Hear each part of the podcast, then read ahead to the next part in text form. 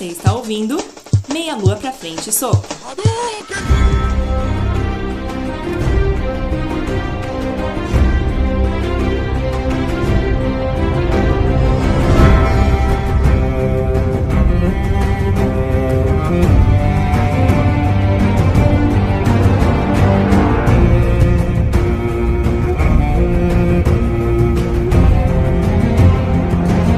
Sejam todos bem-vindos, estamos começando mais um Meia Lua pra Frente Soco. Aqui quem fala é o Gleison Stable e hoje o inverno está chegando. Aqui é André Bach e eu queria ser um Lannister para poder pagar as minhas dívidas. Aqui é Cecília e eu queria ter sido avisada que eu tinha que falar uma frase. I'm sorry, Tyler Murphy. It was an accident. I was having too much fun.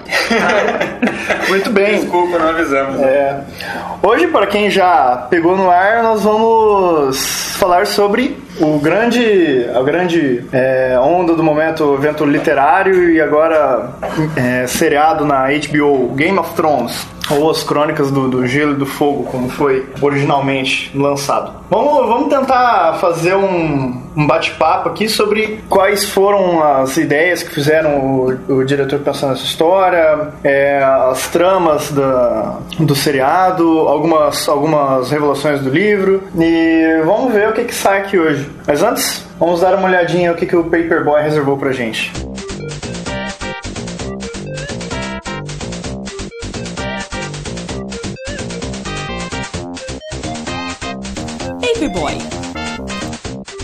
Por acidente, americano vende anel de noivado de 40 mil por 20 dólares. Segundo o astrofísico, martelo de Thor pesa o equivalente a 300 bilhões de elefantes. No futuro, a face humana vai parecer muito diferente daqui a 100 mil anos. Então, é, na Califórnia, o Eric Cloutier vendeu uma caixa de fósforos com anel de noivado da esposa dele dentro, avaliada em 46 mil dólares. A esposa dele, Raquel, ela escondeu a joia em uma, uma, uma velha caixa de fósforos antes, antes de ir pro hospital para dar à luz ao quinto filho dela. Ela fez isso com medidas de proteção, porque ela, tinha medo que os, os filhos gêmeos dela, de 2, 3 anos, encontrassem o anel e fizessem alguma coisa e tal. Como ela nossa, esse anel aqui eu tenho que guardar em algum lugar para elas não esconderem, eu só vou colocar nessa caixinha de fósforo aqui, velha. Não vai chamar atenção. Não vai chamar atenção de ninguém. Só que enquanto ela foi no hospital para dar a luz, o marido dela pegou, olhou para aquela casa, cara, mas daqui tá muito cheio de tranqueira, a gente vai ter mais um filho, um quinto filho. Eu vou fazer uma venda de garagem aqui, ó, É, uma, até uma- porque todo homem, quando a mulher tá indo pra maternidade, fica com Vende vontade de faxinar tudo. a casa. Exatamente. Então ele fez uma vendinha básica de garagem e colocou tudo à venda. Prá! E no meio de- do- dos itens estava essa caixa de fósforos. E ele não sabia que tinha um. Cara, você coloca a caixa de fósforo à venda na Cara, garagem? mas eu acho que é uma caixa, sei lá, cara, não fez pra gente fez pra mim, velho. Sei que ele colocou a venda tal da caixa e um, um sujeito apareceu lá, ele vendeu por 20 dólares e E falou, achou cara. que tava ganhando bem ainda, né? Exatamente. Aí quando ela chegou do hospital, ele foi pensar, ah, agora eu vou finalmente pegar o meu anel lá de dentro da caixa, cadê a caixa? You stupid, ignorant son of a bitch, dumb bastard! Vendeu. Puta, a mulher não pode nem ir pra maternidade. Pode nem parir. E agora eles estão desesperadamente procurando o, o comprador pra devolver, né? Eles estão acreditando na idoneidade do cara. Não. Não tinha um registro, né? Não comprou na, na maquininha. Não comprou na maquininha. É, eu acho que Já era. esse quinto filho vai. Saiu caro. cara. Desde o começo já, né? Bom, então segundo um astrofísico famoso, né, na internet, que é o Neil, Astrofísico famoso na internet. é, o Neil, o Neil Tyson, que é, Ah, puta, verdade. que é o carinha do meme do Ui. Ui! Ele, né, ele tá sempre em alta na internet, porque Tá. de vez em quando no Twitter ele solta umas, uns cálculos desse tipo meio E ele, é, ele vai- disseram que ele vai fazer a segunda temporada do- daquele Cosmos. Ah. O seriado que foi feito pelo Carl Sagan na década de 80, famoso pra caramba. É, ele tá escalado pra ser o novo é, Carl essa Sagan. pessoa que, é com essa pessoa que vocês estão lidando. né? E então ele, ele, inclusive fez um cálculo uma vez, ele revelou, na verdade, qual que era a estrela que orbitava o planeta do Superman. Ah, umas coisas assim, ele sempre tá envolvido com, com conteúdo nerd. Ele- E então, segundo a mitologia né, do, do Thor, né, ele é um deus guerreiro que ele usa um martelo pra, pra lutar. E ele resolveu fazer o cálculo então de quanto pesaria esse martelo, baseado na informação que esse martelo foi forjado no coração de uma estrela prestes a morrer. Então ele foi forjado, na verdade, é, com matéria de uma estrela de nêutrons. E aí ele falou assim, bom, não sei se ele se baseou daí no tamanho do martelo, sei lá o que, e daí foi calculando de acordo com a massa, não sei o que, que ele fez. Ele estimou que isso pesaria então 300 bilhões de elefantes. De elefante. O mais legal é a unidade de medida. Ah, prático. Prático. Porque, é, porque se fosse formiga ia ser muito mais foda. É, né? ia ser muito mais, né? Por mim. É, Ele usou então uma unidade de 300 bilhões de elefantes. Agora, levando em consideração então que um elefante africano pesa até 12 toneladas e que um elefante médio pesa 8,5 toneladas, então aí você tem aí 255 quintilhões de toneladas. Oh my god! Toneladas. Agora, não é que o Thor levanta esse martelo com dificuldade do chão, ele arremessa e É. gira na mão, Thor is here! ele arremessa nas pessoas. E o Hulk deu um couro nele. Cara, Então não, cara, não é possível que alguém seja mais forte que o Thor baseado nesse cálculo. É verdade. É. Marvel sempre pisando na bola.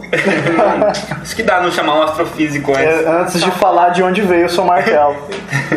É isso aí.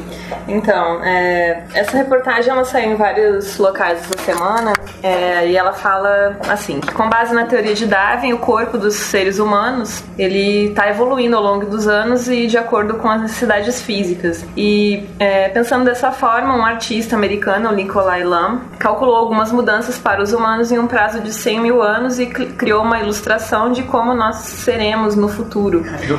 E vale a pena olhar, é muito interessante. Então, que entre as mudanças, então eles pegaram a face de um jovem do sexo masculino e uma jovem do sexo feminino, de faces ah, normais, atuais, né? E ele modificou isso digitalmente para prever como que essas pessoas serão. E a previsão, basicamente, que vão, a gente vai ter um aumento de Vou tamanho colocar no post a imagem pra vocês é bem verem. legal porque é uma, uma coisa que a gente certamente vai ter um crânio maior, né, proporcionalmente em relação à face, olhos bem maiores e ele chegou a prever também que a gente vai ter um- uma espécie de membrana é, nos olhos para proteger ah, contra as radiações solares que estão se tornando mais intensas e que a pele, em média, das pessoas também vai ser mais escura por causa da, da, da quantidade de radiação maior que vai estar incidindo sobre a Terra no futuro. Mas é muito feio. Mas é muito feio. Então, como todo mundo vai ser feio, acho que vai. É, beleza, mas exatamente. realmente é, é bem O horrorosinho. olho é muito grande. Tá- Essa é a previsão final. Caceta, Parece parece um aquele mangá, bicho. cara.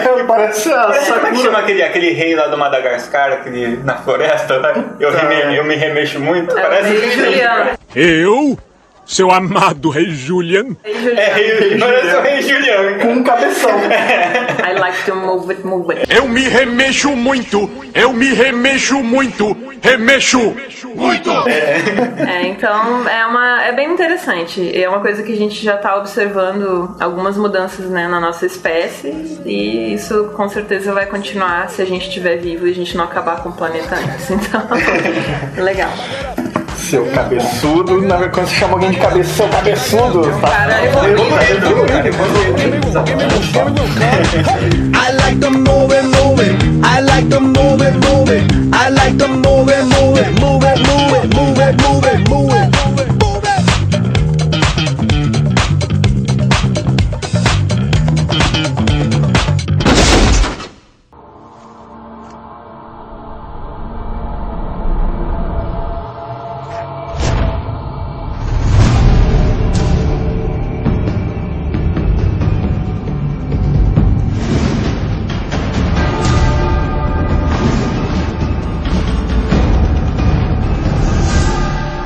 Vamos começar agora a discutir sobre a obra do nosso amigo George R.R. Martin, Game of Thrones. Hoje nós temos uma convidada especial, especializada em, Em Game of Thrones. Ela tem pós-graduação né, em literatura fantástica.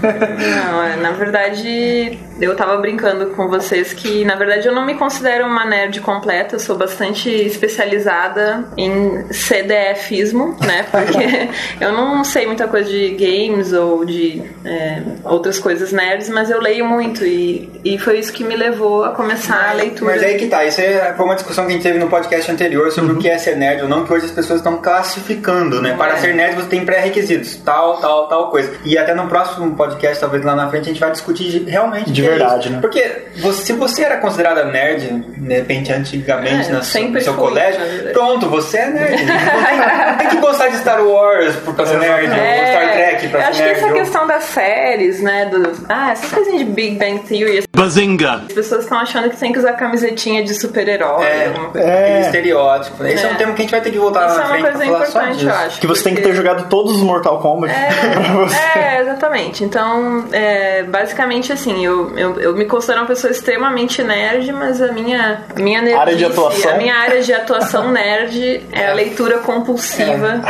e É pontual e mais pro- aprofundada, né? Exatamente. Então, só um pouquinho sobre a minha vivência, para as pessoas não acharem que eu sou uma grande estudiosa. É mentira, tá? De nós três aqui é verdade. Tá, então assim, é, eu, como eu gosto muito de ler, mais ou menos em. Deve fazer uns, uns cinco anos que eu leio a, a obra de, de- das Crônicas de Gelo e Fogo. E antes da série sair, na verdade, o que é legal, porque eu con- conhecia os livros antes de realmente ter visto. isso é importante, eu acho, para quem gosta de ler, né? A gente não gosta de ser contaminado pelas imagens que a TV ou o filme nos vendem, né? Porque muitas vezes isso não é o que a gente imaginou e a experiência da leitura, ela é a construção do nosso universo interior. É, exatamente. Né? Então acho que isso é muito importante. Então, é, o que eu posso passar é que assim, eu assisti realmente toda a série. A gente sabe que no fim de semana passado foi é, finalizada a terceira temporada, aqui simultaneamente com os Estados Unidos. A gente pôde assistir ao vivo aqui no Brasil pela HBO. E eu li já duas vezes todos os livros da série. Então, mas assim, é, não, me- eu acho que é uma obra extremamente ampla e eu não me considero uma conhecedora profunda. Mas eu acho que eu espero poder contribuir um pouquinho. Acho que num raio de 500 quilômetros você é Se, mais que sabe. tá- se alguém que tá ouvindo leu duas vezes toda a obra, pode falar alguma coisa. É, se você leu mais de duas vezes, você pode reclamar, viu?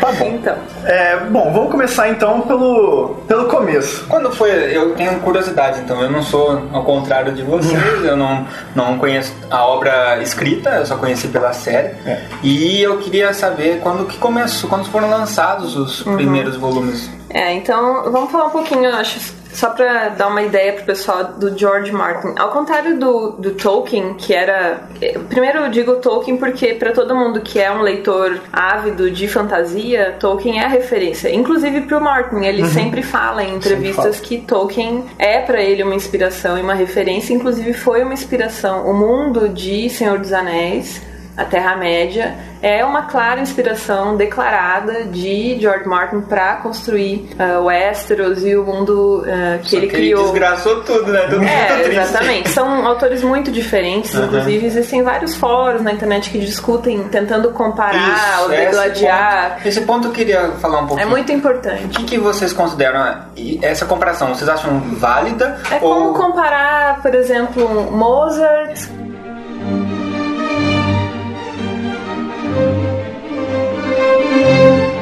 Tipo assim, um grande escritor de música clássica, eu diria, um Mozart, por exemplo, que é uma, um ícone da música clássica, com o melhor grupo de rock, com Beatles. Here comes the sun. Here comes the sun. I say it's alright. São maravilhosos, ícones geniais nas suas especialidades, impossíveis de serem comparados. É, porque o pessoal gosta de gerar essa polêmica mesmo, né? Muita gente começa, ah, não, Guerra dos Tronos é muito melhor que Senhor dos Anéis. Ou Senhor dos Anéis é melhor que Guerra dos Tronos. É muito difícil comparar os dois. Eu acho que é uma questão de gosto pessoal, Eu acho que a né, gente quem tem fala que isso. primeiro E dá pra gostar dos dois muito. Tolkien é, escreveu é, a obra dele a partir de 1919. Ele viveu num mundo diferente. Já George Martin, ele começou a escrever na década de 70. Ele é um cara bem mais jovem, viveu no mundo contemporâneo onde houve TV, ele já foi um cara influenciado pelo cinema, etc. E pelas obras dos escritores que o, Que o antecederam. o antecederam. Então, é, ele é um cara que começou a escrever na década de 70 com é, ficção científica. Então, ele é- ele é um autor que, de base, ele é um escritor de sci-fi. Ele escreveu alguns livros e também roteiros para TV e cinema. Ele, inclusive, ele foi ah, roteirista de Twilight Zone, que, Que é, é uma, além da imaginação aqui. é né? aquela série de mistério, fantasia, etc., dos Estados Unidos que é bem bacana. É. E ele foi o roteirista Ele foi, ele foi roteirista da, lá na década de 80, que teve, tinha o Twilight Zone da década de 50, Isso, né? da segunda geração. Da- aí depois eles fizeram um filme e fizeram a segunda geração. Foi essa que eu assisti, a de 80 que eu. Uhum. É, cara, da década de 50 é muito boa também. Fiquei surpreso. Mas as duas são, são ótimas. Então ele, ele tem esse background em outra área, digamos assim. E aí ele mesmo relata que ele se meio que se ah, se decepcionou com o mundo do cinema. Ele fez vários projetos pra TV que não deram certo. Ele fazia os pilotos, aí a série não ia pra frente. Aí ele falou assim: "Meu, agora eu vou escrever um negócio só pra escrever". É, eu, li, fazer." eu li uma vez que ele fazia os roteiros, só que como ele colocava muitos personagens, colocava uma ambientação muito rica, o pessoal falava que não, não, não valia o custo-benefício de trazer aqui, todo aquele roteiro pra, É pra gravação. Se ele, se ele era um pouquinho como ele foi no É, porque Crônicas é, Gelo e Fogo. a gente precisa de algo mais simples, com menos personagens. Ele falou, ah, eu, aí ele fez isso. Eu, falei, ah, Uhum. É, eu vou escrever, assim, eu vou eu quero- tentar escrever a história com o maior número de personagens e É, revelar. ele queria escrever um negócio assim, meio que sem compromisso. Hum. Aí ele começou a escrever essa, essa série, que na época não tinha esse nome, né?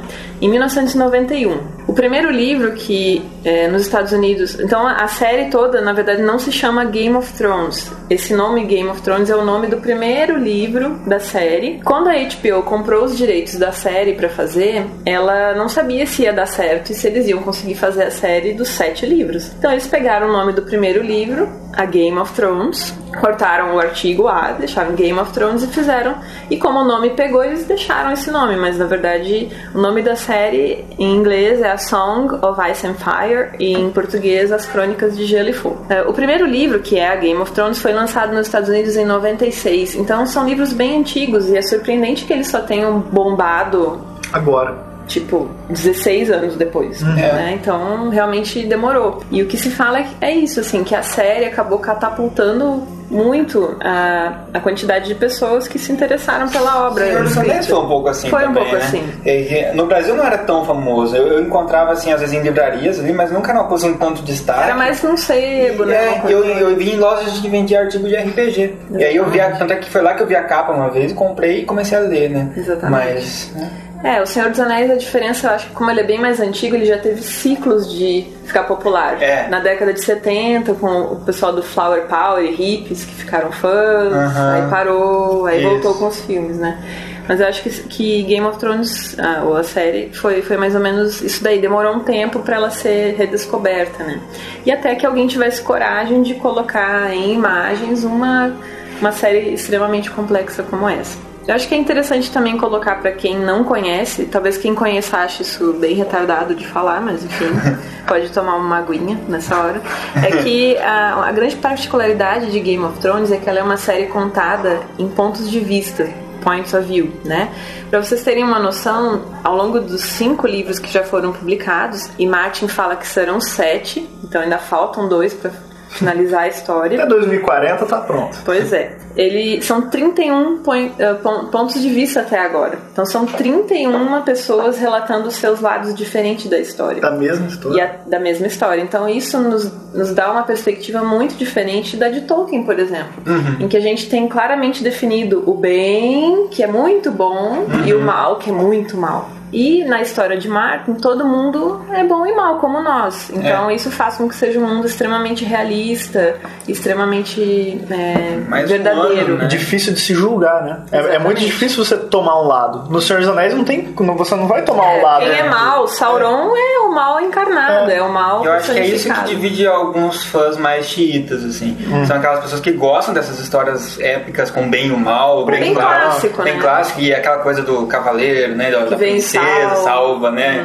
E o outro não. Que é legal também, que é legal. tem Só que o outro que mostra a sujeira mesmo, né? Onde tem ser humano tem Tem podridão. podridão e briga por poder. E... Exatamente. E também tem a parte boa. Tem o heroísmo e tem a E redenção. apesar disso, tem, É, tem isso. apesar. Tem as coisas boas também. Então é, isso é muito interessante. É, o que desespera os fãs e que me desespera um pouco é que o tempo que ele está levando para escrever os livros tem aumentado em uma proporção assustadora. Então ele lançou. Exponencialmente, né? Exponencial. É, então ele lançou o primeiro em 96, o segundo em 98. Ah, beleza, dois É, anos. assusta. Legal. O terceiro em 2000. Ô, massa, legal. Aí o outro já pulou pra 2005. Era e de o 2 em 2 foi pra 5, né? foi pra 5. E o outro em 2011 pra 6 Seis anos. anos. E a gente tá naquela, né? Que quanto tempo ele vai demorar? E mais pra frente na conversa, quando a gente puder dar spoilers, eu queria conversar um pouquinho sobre a história e o tanto que ela tá andando ao longo dos livros, que, que, que é um pouco é, desesperador também, na minha opinião. Então, basicamente é isso, assim. pedir pro astrofísico calcular quando que lança o próximo. Eu acho que podia ligar, mandar um e-mail pro cara, porque tá fogo. É, o Legraça vai ter que calcular quando vai sair o sétimo livro finalmente e, E, então, e calcular a agora... probabilidade dele conseguir concluir a história. Vivo, né? Mas lançados são quantos? São cinco. Cinco, por O enquanto. O último em foi em 2011. 2011. Eu acho que assim, a série tá indo anualmente, né? E eu acho que a série vai puxar um pouco, É, só que pressionar eles estão talvez, né? dividindo, tipo... É, agora, a terceira temporada foi até a metade do segundo Ah, livro. é terceiro. Do terceiro livro. Ah, então eles estão sendo espertos também. Já sabendo. É, né? eles estão tentando fazer o caldo render. O que é bom, porque na verdade a primeira e a segunda eles tiveram que resumir excessivamente, assim, né? Então eles estão fazendo o negócio render. Não tipo o você- Peter Jackson com É, o Hobbit, que exatamente, fez é. render É. Pegou- até o negócio O livro tem. O Hobbit tem quantas páginas? 200 e 200. poucos, não sei. Com letra grande. Umas 300 páginas no máximo. É, bem um livro O pequeno. cara fez três filmes. Vai fazer, né? Não, e quem viu o primeiro filme, que acredito que todo mundo tenha visto, meu, o filme se arrasta. Eu amei. É, lógico. Quem, segundo. quem é fã Meu adora. marido que não é fã roncava, babava. Incomodou a galera do cinema, Tipo tanto que assim. roncou. É, mas eu acho que é por aí então. Então é uma, é uma série interessante e que tá, tá bem em voga por causa da, da, da série de TV. Eu só li o primeiro livro. É o seu background, É. então, depois desse. Não, é, é muito bom, mas eu não sou um leitor tão ávido assim, eu preferiria ler Homem-Aranha. mas realmente é uma. É, para quem gosta da série, vale muito a pena ler o livro porque ele complementa muito o. A, te- a, a série na TV A realmente gente pode falar em complemento, né? Porque ele que é a base, né? É, é, realmente. Ah, O seriado que vai complementar. A sorte é que eles, quando eles foram gravar, realmente eles tomaram cuidado em, em tentar fazer muito bem feito, realmente. Com alguma, algumas a- adaptações pra TV. É, pro a cinema, série, mas- a série não é apócrifa, né? A série é apoiada pelo cara, então ele tá participando, escolhendo. Então ele, É. ele tá diretamente envolvido na Exatamente. produção. Ele tá inclusive nos créditos de abertura como coprodução, alguma coisa assim. Uhum. Então assim, ele, ele realmente supervisiona e eu acho que por isso que tá saindo tão bem o trabalho, assim. Isso é muito bom. A série me chamou a atenção da, é, na, na TV pela qualidade e eu, quando eu vi já esses teasers, assim, né? Eu já quis Uhum. baixar, então a primeira temporada eu assisti é, conforme foi lançando já e eu gostei muito. Só que assim, eu não dei muita continuidade ainda porque é uma série que eu, eu acho assim pesada por ser inteligente demais, né? É, ela te cansa. Você não pode assistir então é isso, você não pode assistir estar ali, ligado. ah, fim de, é, um fim de dia muito cansado, você quer assistir pra descontrair, não é isso. Não. Não, Porque é. você tem que estar muito ligado. E outra que acontece em coisas pesadas também. É, um- Sim. é uma temática Sim. que envolve É uma temática morte, adulta que envolve mesmo. estupro, que envolve um monte de coisa. Mas principalmente a questão política, que é muito Sim. rica, né? E essa briga política, se você não tá muito atento, você se perde em, em meio a tantos Você personagens. já não lembra qual personagem fez É. o quê, são muitos personagens, muitos nomes pra você ficar ligado. Então é algo que eu vou sempre deixando um pouquinho de lado, né? Ah, eu vou assistir depois. Vou assistir agora que mais tô mais tranquilo, vou assistir uma coisa que não me exige tanto. E aí, né, então eu fico pensando no livro, então, né? Deve exigir mais ainda, né? É, na verdade, eu discordaria. A questão do livro é como ele, ele é mais detalhado, eu acho a série. Na verdade, eu tenho muita dificuldade pra entender como que as pessoas veem a série sem ler o livro. Não sei se dá pra entender. É que nem ver os filmes do Senhor dos Anéis. É. Eu fico pasmo quando as pessoas assistem os filmes e dizem, nossa, adorei, porque eu não sei se é possível entender a complexidade do negócio só vendo o filme. Realmente eu acho bastante personagem e ainda, ainda mais não tendo essa distinção clara entre bem e mal, é muito difícil você Uhum. É, entender. entender quem que é o bonzinho, quem- E ainda são todas famílias, então todo mundo tem os sobrenomes parecidos. É. E aí. Tyrell, Martel, É, daqui a pouco os Martel ali, Aham. vou confundir. É, os Lance. E quando o cara é filho bastardo também é. Aí ferrou. Então, se ele é do norte, ele Snow. Quê. Stone. É. Eu acho que uma coisa interessante da gente também discutir é a questão dos mundos, né? A gente falar que não é uma série que se passa na Terra. É. Então, assim, É um- ela não é uma série. Porque as pessoas podem olhar e como, diferentemente do Senhor dos Anéis, que tem anão, elfo, enfim, coisas É, mágicas Mitológico mesmo, né? né, mitológico, exatamente. É, o mundo que ele criou, ele não é a Terra, apesar dele ser inspirado na, na nossa era medieval, né? Digamos. E no início da série, ele praticamente não tem nada de magia. Nada mágico acontece. Então, é, a Você, gente chega, tem. você um- chega a acreditar que ela estava acontecendo na Europa exatamente. Esse é um relato histórico. Poderia É, ser, exatamente. exatamente. Porque ele se inspirou, na verdade, na história da Europa medieval. Então, naquela questão de famílias brigando pelo poder, por etc. Isso faz muito sentido com a história real da, da, da humanidade. Algumas mitologias correm ali, né? Sim. Mas a, a maioria da galera não acredita e o que faz No você. parece mesmo uma Exatamente, mitologia. faz você pensar que é só história. Exatamente. Então, é, a única, o anão que existe é uma pessoa com, É um anão- com nanismo. então, não é, um, Começa por aí. não é o anão, né? de- Não o Gimli. Não é o Gimli, então é o, é o Tyrion Lannister.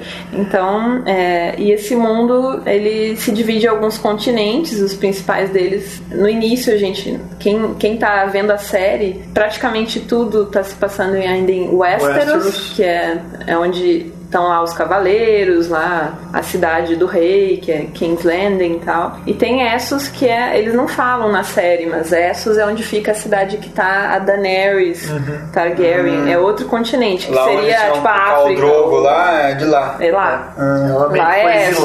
É outro fugiu. continente, é como se ela estivesse na Ásia ou na África, ou é um Até outro que eles vêm local. mesmo de barco, de coisas assim. Quando Exatamente. eles têm que Exatamente. Então é outro continente, mas eles não falam isso. Mas no livro a gente sabe que é. É, na, na abertura, na do abertura mundo. do, seriado você imagina, É, porque eles a mostram todo o mapa. é, o- a lunetinha Como sai. é esse mapa mundo, então? Já tem revelado? Tem, Tem no livro. o livro já. Ah, no livro. O primeiro livro é bem Eu legal. entendo pra caramba.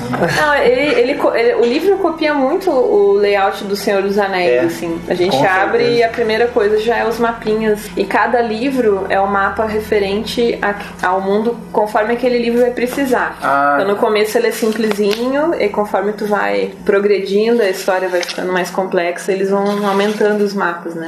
E quais grandes regiões que existem, então? Westeros, Est... É, o o Westeros e Essos são os continentes, né? Dentro de Westeros, então Westeros, é, a história que ele conta no livro é que é, há muito tempo atrás, né, na história, ela era um continente mais selvagem, existiam os povos que adoravam deuses mais da terra mesmo, né? Que são os deuses antigos, é aqueles das árvores lá que o Ned Stark tem aquela árvore com as flores, com as folhas vermelhas, tal. Daí chegou a família Targaryen, que é o povo lá dos dragões, Dos dragões. que eles conseguiram, existiam dragões na época e essa família conseguiu domá-los e usar para benefício próprio e dessa forma conquistar, né? O que, que aconteceu? É, antes dos Targaryen, o continente de Westeros ele era dividido em sete grandes reinos que cada um tinha o seu rei próprio. Então, por exemplo, o, o Ned Stark, ele, def- ele é, é descendente da linhagem de reis do norte. Então, o norte lá, onde é a- o, o, o castelo dele lá e tal, Um era... pouco mais pra cima onde E mais muralha. pra cima era tudo era domínio dos reis do norte. Por exemplo, Pike, lá onde é os, as Ilhas de Ferro, onde veio Uhum. o- os Greyjoy, era outro reino. E assim sucessivamente, cada região tinha, Tinha seu, seu rei. rei. Veio o, o, o Targaryen com os dragões e começou a dominar e unificar esse continente sob o seu poder. E se tornou o rei. Tirou de a todo- coroa de todo mundo e colocou Tirou a coroa de todo mundo, todo mundo, ele dominou todo mundo, todo mundo se submeteu e virou aqueles guardiões do norte, guardião do leste, tipo um sub-rei local ali, mas todos que têm que responder ao reino central em King's Landing. É, a partir disso, então, a, a linhagem Targaryen ficou no poder por muitas gerações. Até a rebelião em que o Robert Baratheon é, mata então o, o príncipe o Rhaegar. Aí ele tem essa guerra e aí no final das contas o, o, o Tywin Lannister ele trai, né? a- ele entra do lado do Robert Baratheon e, o- e eles matam o rei, enfim, beleza. Aí Ah, então Robert é tudo Baratheon muito toma o recente, trono. essa é mudança muito recente. é muito recente É de uma começa. geração que estava viva e, na verdade o Robert tinha assassinado. Então ele é uma coisa muito recente, é uma coisa de eu não me lembro exatamente quantos anos, mas ainda dessa geração. E aí o poder passa para a família Baratheon, que é do Robert, que é irmão do Stannis e do Randy. O Stannis é o segundo filho, que é um cara extremamente rígido e tal, e o Randy que é o que é, é claramente homossexual, né? Na- tanto no livro quanto na, na série a gente Aham. Beleza. E aí, daí se desenvolve a história. Então, com a morte de Robert, aí o reino se desune novamente e inicia a Guerra dos Tronos, que é essa nova é, perda da paz no reino e, e os, os caras começam a competir para tomar o poder. É, isso é bem interessante saber, porque pela série é difícil Não, você não tem como ter. Você já, Eles você não dão pega, esse background. Você pega ali e você vê que tá tendo uma briga de, por poder, mas assim, De vez você imagina quando, que é, tava. Você vai acompanhando a série, de vez em quando eles falam alguma coisinha do passado. É, e essa questão algum legal também de falar é porque que. Ah, Porque eles mostram a história da menina, né, da, da Daenerys, Daenerys. que tá exilada e tal. Como que aconteceu? O rei, ele tinha três filhos. Ah, o Rhaegar, que era o príncipe lindo, maravilhoso, que foi morto pelo Robert em batalha. Ele tinha ela, a menina, Daenerys, que era pequenininha. Ele tinha o príncipezinho, é, Aquele- o que foi morto no começo, o morto. Viserys, que era meio maluco e tal. E eles fugiram, né? Eles foram, eles saíram de lá. E o príncipe Rhaegar, ele era casado já. E ele tinha dois filhinhos, que eram é, uma menininha e um bebezinho de colo. E esses bebezinhos de colo, até o que se sabe na história, é, eles foram assassinados por o, pelos uh, Gregor Clegane, que era um, um capacho do Tywin Lannister. Então as crianças foram mortas na frente da mãe que foi estuprada. Então assim, é, foi uma história muito pesada que a família Targaryen foi tirada do poder. Não é tipo assim, tá, agora vocês saem aqui. Eles foram destruídos, estuprados. De todas as formas. ma- né? todos- A honra deles foi, dilacerada. Exatamente. Então, quando a menina lá no, no exílio ela fala os usurpadores, eu quero voltar a tirar, pegar o que é meu, É meu, a família mágoa dela. muito grande. A família dela estava no poder há gerações.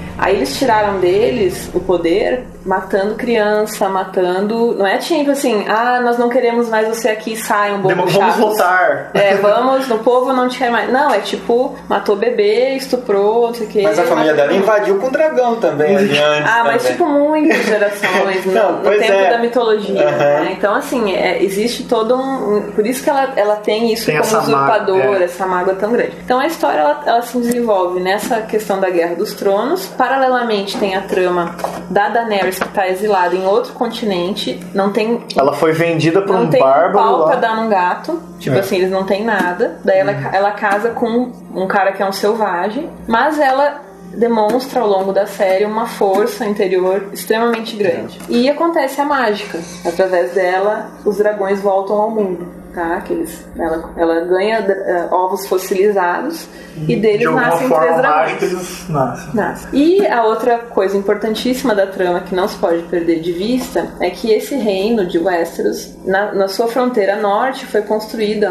há, muitas gerações uma muralha feita de gelo que tem 700 metros de altura. Nossa. Essa muralha, ela, ela Não foi- é pra barrar as pessoas. Exatamente. Então essa muralha ela foi feita para barrar um inimigo que se tornou mito ao longo das ge- das gerações, que seriam os outros. Os outros são figuras mitológicas geladas que vivem além da muralha, que são o mal encarnado e eles transformam cadáveres em zumbis, né? Que voltam para matar e querem E são como Dominar. soldados desses outros. Eles soldados. dominam. Os outros não são os Eles zumbis. não são zumbis. Não eles são zumbis, são criaturas que Então transformam. tem os outros e os caminhantes brancos, É, que são mostra- os corpos Ah, que voltam à vida com os olhos azuis e tal, mas são coisas diferentes. Quem viu a, a- a última cena da temporada anterior, que tinha aquele bicho que tava montando um cavalo morto, é um, um cara com uma lança e um cabelinho que dá um grito, assim. Aquele é Na, um na outro. último episódio da segunda temporada. Não,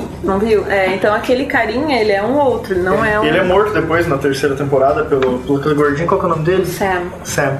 E uma, uma outra coisa importante do, do mundo, da- desse mundo de Westeros e tudo mais, é a climatologia do, do lugar. Porque eles, eles não têm o inverno e o verão como tem aqui. O inverno dura anos. É, o- e o verão O também. verão dura anos e o inverno dura toda a vida.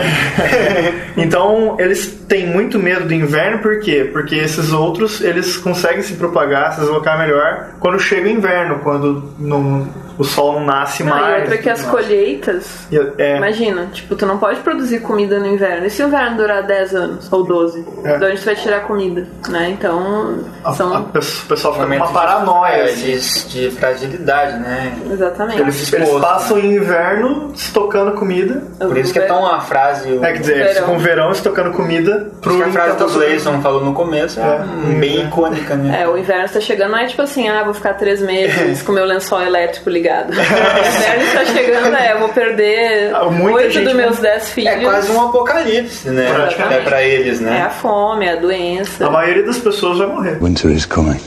Exatamente. Então, essa é a importância do inverno, Uhum. né, pra, pra esse mundo é, fictício de, de George Martin. E além da fome, tem esse risco desses outros aí, que não, só que na verdade já viraram nesse, lenda. é, nesse momento em que a história está se desenrolando, no início da, da série, em, em que as pessoas que estão assistindo estão, as pessoas que vivem no mundo normal lá no sul, eles não acreditam em outro. Eles não existem. É o pessoal Só- do norte, só que se que Não, quer ninguém guardar ali. sabe. Só quem sabe até esse momento são os caras da guarda da noite, que são que é o Que morreu um monte de gente e eles estão e eles perdidos lá no viram. meio do nada. É, e eles viram com os próprios olhos os, os caras ali. E além da muralha, além dos bichos lá dos outros, tem os selvagens, que são pessoas, seres humanos, que não se submetem a morar na, na tutela dos reis e tem lá as É. suas casas. E ali selvagens. você vê que existem gigantes, É, daí existem tem uma, outras é, digamos que toda coisa mágica vive além da muralha. Uhum. Esse- e no outro continente. E as coisas mágicas estão caminhando em direção ao Westeros. Quer dizer, o Westeros tá ferrado, né? Tá vindo... É, tá vindo dragão do outro continente, tá vindo outros Selvagens. e gigantes e selvagens. E o do- inverno. E,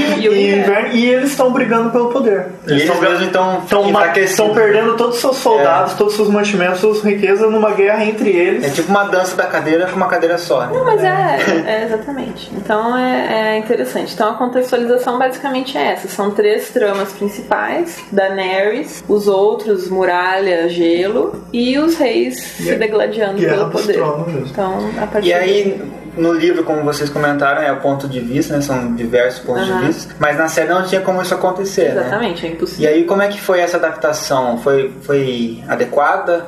Conseguiu demonstrar os pontos de vista? Ou acabou, por exemplo, é, favorecendo alguns pontos de vista de modo a, a conduzir o, Muita coisa o telespectador, assim? Eu vou dar um exemplo muito claro pra mim do que de uma perda que a gente não consegue. Por exemplo, a Cersei Lannister, que é a rainha loira, bonita, que era a Sim. mulher do Robert. E louca.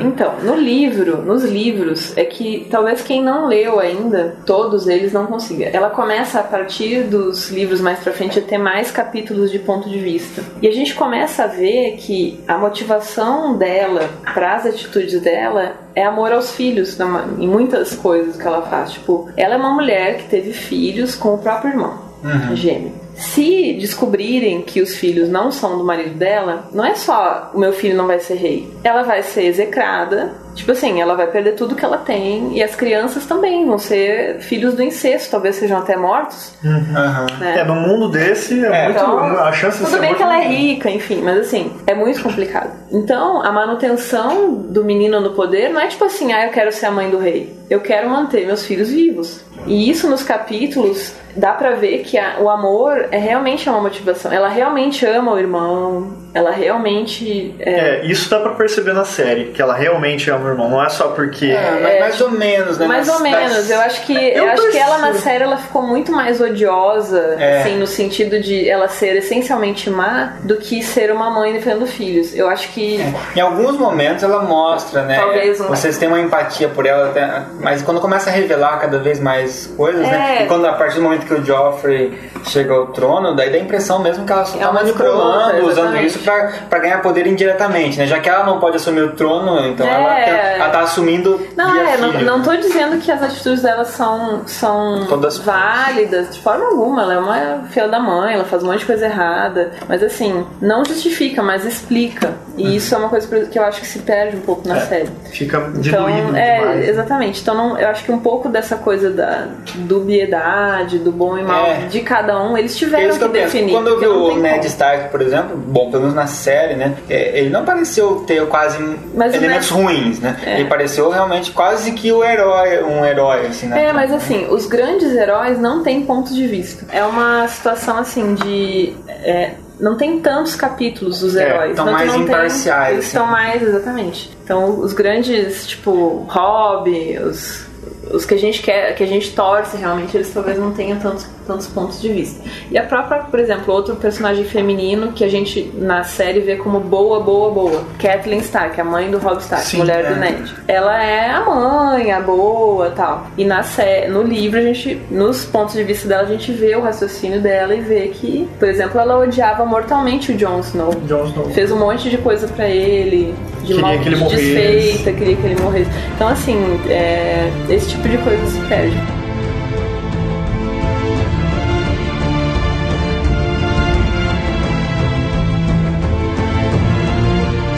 Ok, agora vamos ver quais são os, os nossos personagens preferidos. Eu aposto que todo mundo que assiste, acompanha, lê os livros, é, torce pra alguém, digamos, entre Não é possível em meio a tantos personagens que você não torça pra nenhum. Você, é, você não tem um personagem favorito ou um- uma lista, um grupo de, de personagens favoritos e os odiosos, né? Apesar que de personagem odioso, não sei, acho que mas todo mundo meio que conclui que o Rei Joffrey é aquele que você quer ver empalado.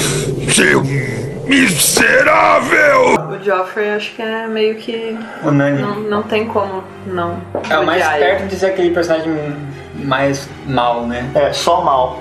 Dentro dos personagens que eu gosto, eu gosto muito da Arya Stark, porque ela, ela- a história como ela começa é, é muito interessante, porque ela é meio anarquistazinha ali no norte, a mãe dela quer que ela fique costurando lá os paninhos, Não mas segue ela, os protocolos. mas ela né? quer lutar, ela não segue os protocolos. E depois que a família dela entra em, em colapso, ela, ela foge e sobrevive, gente. ela é uma sobrevivente mesmo. E vai e, E, e ela- o maior interessante é o contraste com a irmã, né? e é um contraste com a irmã. E ela tem muito sorte de encontrar as pessoas, entre aspas, certas, né? O carinha que ela que entrega a moeda lá. É, É, ela, ela é uma, uma personagem que ela demonstra uma capacidade de adaptação muito grande. Por isso que ela sobrevive ali naquele meio, né? É. E o Tyrion Lannister, o anãozinho que toca o terror. Esse acho que talvez, se fizer uma, uma enquete aí, vai ganhar, né? Assim, como É, o- favorito da É, galera. o George Martin falou que o personagem preferido dele é o Tyrion Lannister. É, é. Ele falou- Caprichou mesmo, né? Ele Só fala, espero que ele ele fala não- que, que pra ele é o personagem que ele mais gosta. Então, e esse é um que realmente é, defende bastante os próprios interesses, né? Em alguns aspectos ele defende o, o bem em geral e outros não, né?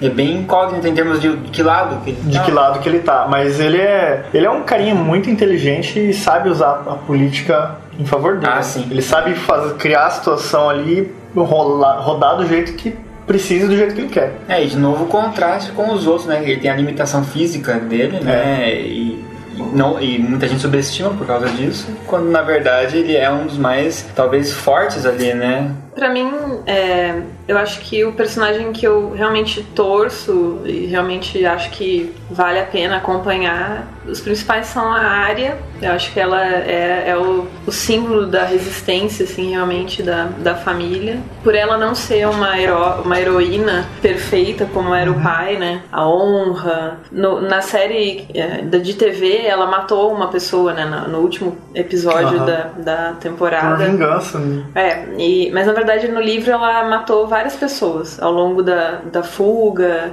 Ela, j- Na verdade, né, essa morte foi a segunda morte. que Antes, quando ela tava fugindo, ela matou um gurizinho, né? Um é, garotinho. exatamente. Então ela, ela, ela mata pelo menos três pessoas é, nessa fase inicial até ela, ela sair do continente, né? Então é, é interessante isso porque ele desmistifica, mas é isso que faz com que ela seja tão, tão durável. Que a gente percebe que para pro Martin, quem é muito perfeito, Não dura É, muito. Não, não se adapta nesse mundo, né? Exatamente. Então, é, eu acho que é uma personagem realmente fascinante. Tyrion, ele é legal, eu acho muito legal, porque ele, eu me identifico muito com ele, ele, ele, ele lê muito, ele é aquele cara que, ele, o, o, o trunfo dele não é a fisicalidade, é, é a mente, é o, é o conhecimento, mas eu acho que a área é legal. E eu gosto muito do Brandon também. Brandon. Porque ele, embora até agora ele não tenha demonstrado muito pra quem tá vendo só a série. Até pouco tempo atrás ele era só um moleque aleijado fugindo, né? É, na verdade, o pra ponto alto foi frente- ter descoberto lá o, o incesto ali e caído depois. né? Exatamente, é, exatamente. Mas O alto ele ter caído de cima, né? É alto, né? Hum. Esse foi o problema. Agora daqui pra frente ele, ele até o quinto livro ele, ele alguma uma- um- agora daqui pra- quando a gente colocar o sinal de spoiler a gente vai dar uma evoluída em relação à história dele que é uma das que dá uma reviravolta totalmente imprevista, né, daqui pra frente. Ah, Aquele corvo de três olhos, ele significa alguma coisa? Significa. Isso também é, é spoiler. É spoiler. Tá bom. E uma- o outro personagem que eu gosto bastante, até pouco tempo atrás ele tava bem apagado, é o Sam. Da, Sim, sim. O gordinho, amigo do é, Jon Snow. quando ele entra, o amigo do Jon Snow, que ele vai lá pro, é, pra muralha servir porque ele fugiu de casa, que o pai dele achava ele um completo perdedor, e se ele ficasse lá, o pai dele ia matar ele, então ele fugiu. E quando ele chega lá na, na, na muralha pra servir e tudo mais, vestiu preto, você fala, cara, esse gordinho vai ser o primeiro a morrer. Mas não vai durar É. nem meio minuto nesse lugar. E É, ele é um dos 30 e poucos sobreviventes, É. né, daquela do E ele dura e ele começa a mostrar uma importância e ele começa a se mostrar um cara muito, realmente muito inteligente. É, não, e ele, ele tem uma importância mais pra frente também muito, muito interessante no, na- no desenvolvimento da história também. Ele é um personagem que eu comecei a gostar muito, assim. É, eu gosto. Eu acho que tem vários é, personagens que não são os primários, né? Como são milhares, não milhares, mas centenas de personagens nomeados que eles falam. Que tem personagem, ah, mulher do- que vende frutas. Não. Ah, sim. Mas tem centenas de personagens que têm nome ao longo da história, né? Tipo o coadjuvante É, mesmo. fulano de tal, tem centenas. Então, mas Eu tem gostava personagens. do Khal Drogo, na verdade.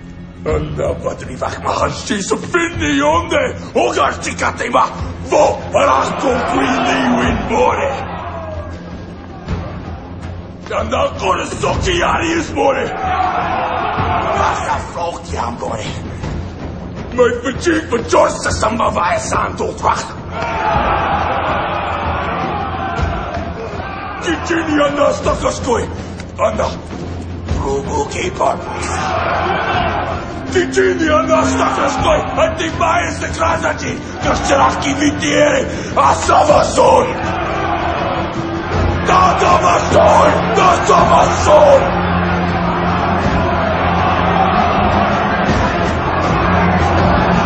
Foi um personagem que eu gostei bastante. Não, não sei no livro como era, mas assim, no começo era aquele brucutu lá, mas, É. mas com o tempo ele, ele também mudou, É, né? eles, junto eles, com a. eles se tornaram mais próximos, mais parecidos um com o outro. É. né? Ele se sensibilizou e ela se endureceu. É. E nesse ponto que eles estavam mais próximos antes de ele morrer, foi muito bom. É. Muito bom. Ele dá a coroa de ouro lá.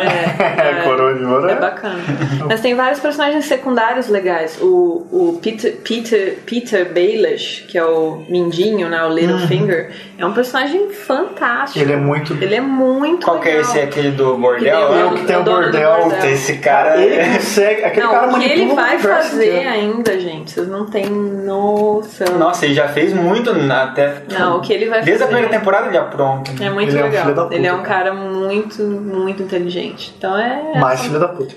É, ele é. Ele pensa muito nele. É. Então, ele, ele luta Ele, em causa sim, própria. Ele luta mais em causa própria Totalmente. que Ah, ele, ah, ele tinha aquela prostituta que era meio que braço direito dele e ele deu pro Joffrey pro Joffrey torturar é, a isso moça. não existe no livro. Ah, isso não Tá, isso não, é uma. Isso é totalmente. Tem algumas coisas que eles fizeram na série que é uma viagem, né? Essa da prostituta foi ridícula. É só pra mostrar que o Joffrey é um psicopata. É um psicopata, e na verdade nada a ver. Ele não se envolve com prostitutas no livro, por exemplo.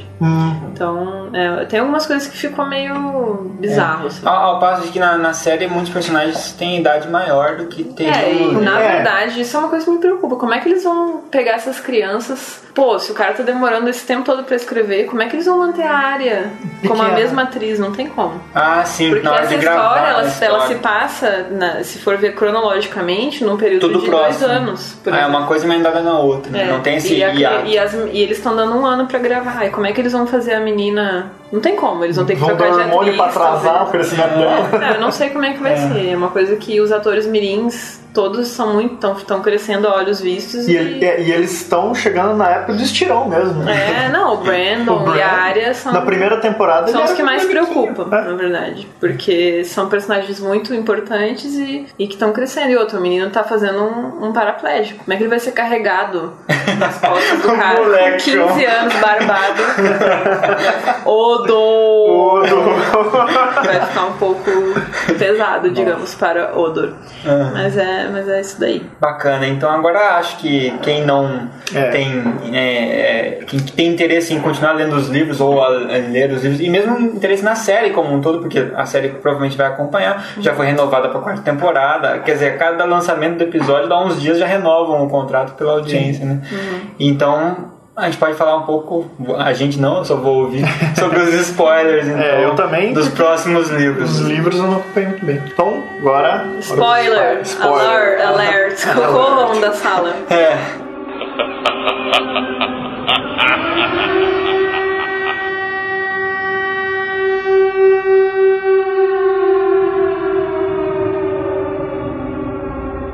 Então, é, eu acho que o que a gente poderia adiantar, assim, sem também né, destruir a, a leitura das pessoas, eu acho que, primeiro que a gente sabe que a- a- o livro foi dividido em dois, então eles terminaram essa temporada da série da TV com o Casamento Vermelho, né, que foi Quando o o casamento, assassinato o do assassinato Rob do Rob Kathleen. e da Kathleen. Então, daqui pra frente, então essa história vai se desenvolver e vai ter um outro casamento agora que também vai ter morte.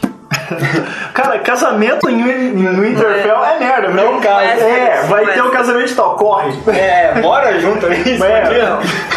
Como todos sabem, né? é, A- a- tem a filha do Stark, a, Tá, tem a Sansa Arya, já casou e com. a Sansa, a Sansa já casou com com, o Tyrion. Lannister. Então hoje ela é Sansa Lannister. Já, ela já, teoricamente, E está fora de risco. Se vocês se lembram, a mulher vermelha lá, a sacerdotisa, Sim, a ela, bruxona. eles tiraram o sangue de- do herdeiro do rei Do através Robert das sanguessugas Baratheon. e jogaram três sanguessugas. Uma pra amaldiçoar o Robb Stark, Dan, morreu. Uma pra amaldiçoar o Balon Greyjoy, que, que já tá morreu. torturado. Não, não, Theon Greyjoy, o filho dele, Ah, tá sendo torturado. O pai dele, ele falou que era, agora ele é o rei das ilhas lá, tarará. Ele cai de uma ponte e morre. E falta morrer o, Aquele o carinha rei, do- o rei Joffrey, que é a terceira sanguessuga. Ah, que bom que fizeram uma cumba pra ele. Então, isso vai se desenrolar no início da próxima temporada, que é o segundo casamento, em que Joffrey, spoiler gravíssimo, Joffrey vai morrer no casamento dele mesmo. Nossa, que massa.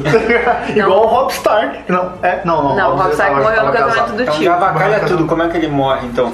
Ah, é, eu não vou contar porque realmente É. pra- Mas assim, é uma morte bem legal. Todo mundo que odeia ele vai. Vibrar. E só que isso E- Mas isso foi tudo por causa da feitiçaria daquela mulher? hum, não se esclarece, mas é muita coincidência. forma ou não. Ou não, Mas exatamente. no livro ela fala, eu é sanguessuga Sim, pra tal, porque é, na, na, no Balon seriado... Greyjoy. Ela fala isso no seriado? Não, no seriado fala o nome. O Stannis joga sanguessuga falando o nome. Ao usurpador Joffrey Baratheon. Sim, aí o bichinho morre. Ah, Ah. disso. Então cada sanguessuga foi jogada com o nome de cada um. Então isso é uma coisa que Cara, essa bruxa tem muito poder na mão, cara. Isso é uma coisa que é uma dúvida que, que eu tenho e que a trama não deixa clara. Esse deus dela, o deus do fogo, Valor, Deve dá a entender capeta. que ele é o deus de verdade. Porque, É, porque as, ela tem um poder incrível. funcionam. Enfim, é uma coisa meio dúbia. Mas é, é, um, é uma coisa que pode ser surgida até pelo título da série. As Crônicas de Gelo e Fogo. É o mal, que é o gelo, versus o fogo, que é o bem. O deus de fogo versus os outros que são gelo. É, o problema é que, tipo, o Deus bem, que é o fogo, ele meio que. Pode ser o verão, o sol. É, sei. mas essa sacerdotisa, ela não passa uma cara de ser uma pessoa boa, né? Porque ela É, É. mas quem que sacrifica é? as pessoas. Mas o que é o faz- bem? É o que ela fala. Tu sacrifica um pra salvar toda a humanidade. Então, assim, não vamos entrar muito É. nesse mérito de religião, bem, mal. É uma coisa que tem muita discussão também sobre. pode as-. É um- porque é um, o é um mundo deles, mundo em né? que tem As- muitas manifestações religiosas. É, tem E- os deuses antigos. É, George né? Martin deu uma importância enorme. Cada povo idolatra e tem, tem povos que são politeístas, outros mono, tem de tudo lá. Então é bem legal isso. Eu achei que É, ele é mais rico do que até do que Tolkien em termos de religião. assim. Ele realmente pensou em manifestação religiosa a fundo e que é bem bacana. Assim. É. E na forma, talvez, da, da- dos mortais, né? Encarando isso, né? O Tolkien até mostra a parte de divindade, mas, É, não. mas re- já esclarece, né? É assim Isso, que é assim funciona. que foi, São esse é o esses Deus os certo, deuses, é. exatamente. E lá não, é aquela coisa mais, Ó, de em novo... tal lugar eles fazem dessa forma. Então isso é muito. e Porque é se- até se, se relaciona com a nossa vida real, né? Em que tem tantas formas de, de religiosidade e tal, que é bem bacana. Então, terminando essa temporada, vai acontecer muita coisa ainda. Então a gente tem a morte agora no casamento, tarará. A área vai iniciar um, Treinamento dela. ela vai, ela vai fugir, né? Então ela vai ver agora que a, que a mãe dela morreu, o irmão dela morreu. Pra- na cabeça de todo mundo, o Rickon e o, Bran, ah, e o Bran estão mortos também. E a irmã dela casou com o Tyrion Lannister. Então, ferrou. Ela não tem família. E aí ela vai embarcar pra um outro continente. Pra Bravos. Hum, bravo daquela A ilha. onde- cidade onde do, do cara do Valar Morgulhos, da moedinha lá. E lá ela vai iniciar uma outra trajetória que é fantástica. Ela vai se tornar uma sacerdotisa da morte. Lá é muito bacana. E até o Ela vai virar um. ela é muito legal. Não, não é definido o que, que vai acontecer com ela até o fim dos últimos livros, Aham. tá? Mas ela tá vivendo uma vida totalmente separada da trama atual, Hum. até onde a gente sabe. E Bran, no final dessa temporada, já mostra que ele vai passar pro outro lado da muralha. A última cena, se eu não me engano, da temporada foi ele atravessando a muralha para ir pro mundo ah, do norte da muralha. Sim. E eles vão então encontrar o povo dos primitivos lá, que é o povo pequeno, que é tipo o povo que povoava a terra antigamente. E eles vão achar um, o tal do corvo dos três olhos lá. Ah, aquele Que é- Sphinx. sem- Desde que ele caiu, ele verdade- sonha com curva. É, na verdade ele é um grande vidente, etc. Que ele ele é conectado a todas as árvores vermelhas do mundo. Então o cara ele fica numa caverna, ele não se mexe mais. Ele era uma pessoa, mas ele foi se tornando parte da, da árvore e tal. E ele Caramba. consegue ver o passado, presente, futuro e todo tudo que se passa e tal. E o Bran vai se tornar um desses também. Caramba. Então por isso que ele foi escolhido, porque ele tem uma Ser visão também.